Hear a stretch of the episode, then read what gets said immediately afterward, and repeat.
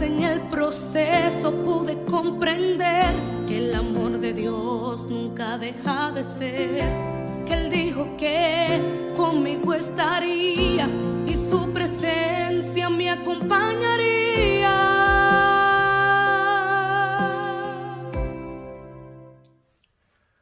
¿Qué tal? Muy buenos días, mis amados. ¿Cómo están? Espero que estén teniendo una semana de mucha bendición, que el Señor esté con cada uno de ustedes en todas sus actividades. Qué bueno que estamos nuevamente conectados para poder seguir aprendiendo y haciendo nuestros devocionales diarios, que yo sé que para todos eh, los que hemos estado al pie del, cañón, como dirían, eh, ha sido de gran bendición.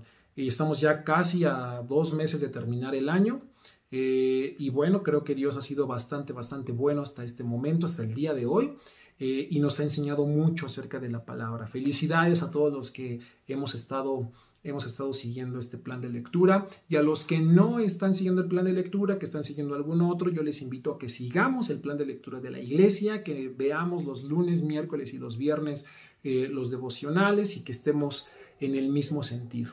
Eh, vamos a leer el día de hoy, segunda de Corintios 10, y vamos a hacer énfasis en el versículo 4 y en el versículo 5 que dice, porque las armas de nuestra milicia no son carnales, sino poderosas en Dios para la destrucción de fortalezas, derribando argumentos y toda altivez que se levanta contra el conocimiento de Dios y llevando cautivo todo pensamiento a la obediencia a Cristo.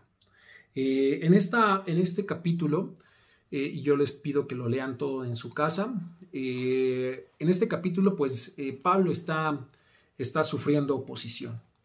Un, grupo de, de, integrantes de la iglesia de Corinto están empezando a murmurar, están empezando a complotear en contra de Pablo, están murmurando acerca de, que le falta autoridad, de la forma en, la, en cómo habla, están criticando su aspecto físico, cómo se viste, y, al parecer, y por lo que leo en la primera carta y en la segunda, es algo que le está causando dolor en el corazón a Pablo, y él se muestra al final como un ser humano.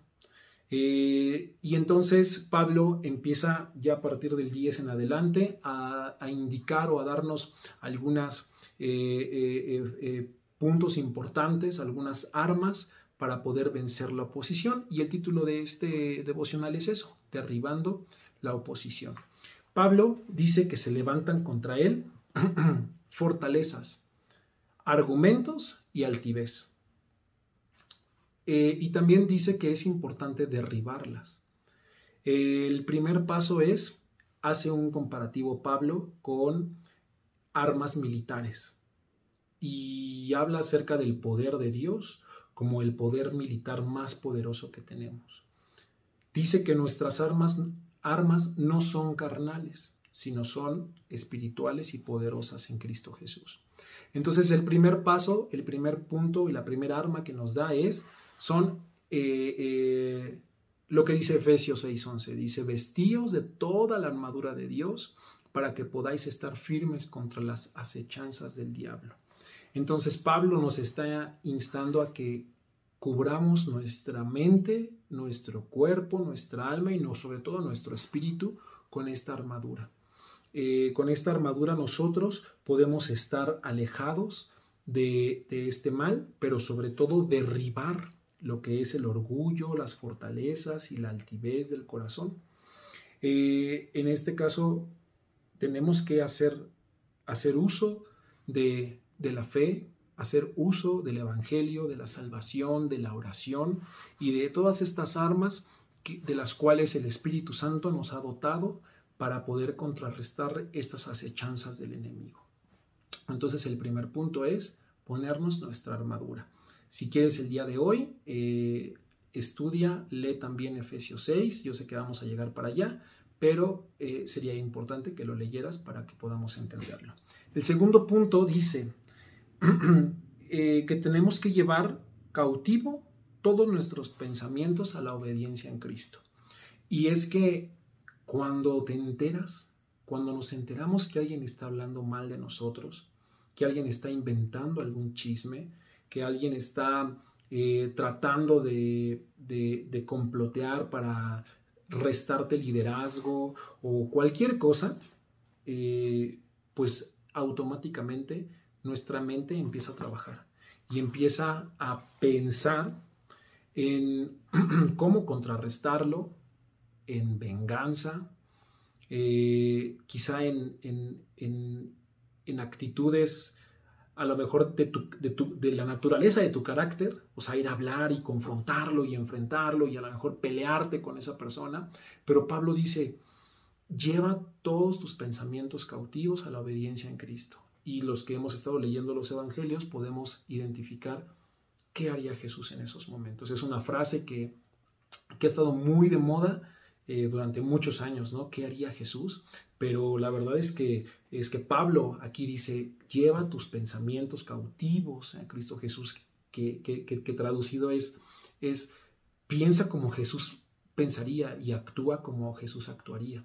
Entonces, cuando te enteres que alguien está hablando mal de ti, cuando te enteres que alguien está eh, queriendo hacer complot en tu trabajo para quitarte de ese puesto, para restarte autoridad, o que en tu negocio tus, tus, tus trabajadores están empezando a hablar de ti, a murmurar y a querer causar división, o en la iglesia, ¿has escuchado algo así? Bueno, primero vístete de la armadura de Dios y lleva tus pensamientos cautivos a la obediencia en Cristo.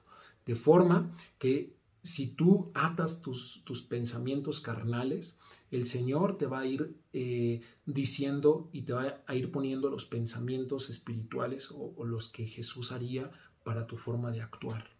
Entonces, ese es el segundo paso.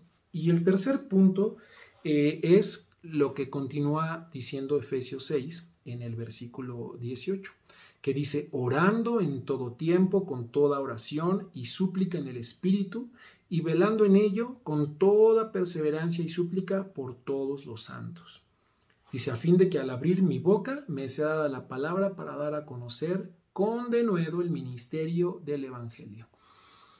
Eh, tercer arma para derribar fortalezas es la oración. Eh, si oramos por esa situación, eh, el Señor va a empezar a obrar y va a empezar a obrar derribando esas fortalezas, pero también va a empezar a obrar dándote sabiduría para que tú puedas eh, eh, dirigirte o controlar. también es importante porque dice que tenemos que estar orando con perseverancia y en el Espíritu. Dice Pablo que no hay quien conozca mejor al, hombre que el Espíritu que está en el hombre. Así no hay quien conozca mejor a Dios sino el Espíritu de Dios que está en él.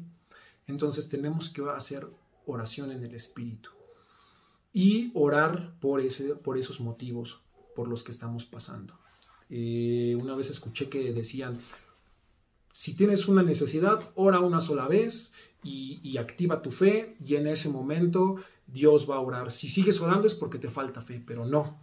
Yo creo que tenemos que orar y dejar de orar por ese motivo hasta que Dios lo cumpla, hasta que Dios conteste tu oración hasta que Dios conteste esa petición, en ese momento pues dejas de orar. Pero aquí la palabra es muy clara y dice persevera, es decir, hazlo continuamente, hasta y velando, dice, velando en ello. Es decir, que eso tiene que ser eh, prioridad uno, ¿no? Esa, esa, esa necesidad.